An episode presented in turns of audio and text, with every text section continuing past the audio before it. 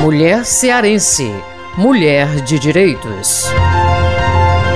As mulheres estão cada vez mais se movimentando, se unindo, para que a gente possa conter essa violência que assola não só o nosso estado do Ceará, como também o Brasil e o mundo. Então, assim, nós já temos avançado muito, vamos avançar ainda mais. Já aqui nesta casa, por exemplo, a primeira-dama Cristiane já tem feito vários projetos em prol da mulher. Nós temos agora a defensoria nesta casa, tem a procuradoria Procuradoria da Mulher para a defesa das mulheres. Não só aqui, as delegacias que estão sendo abertas nos interiores dos estados, nos municípios.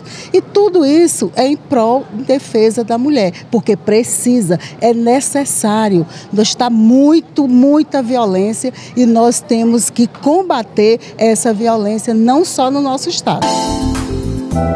Meire Costa Lima, ex-deputada e presidente de honra do Movimento das Mulheres do Legislativo Cearense.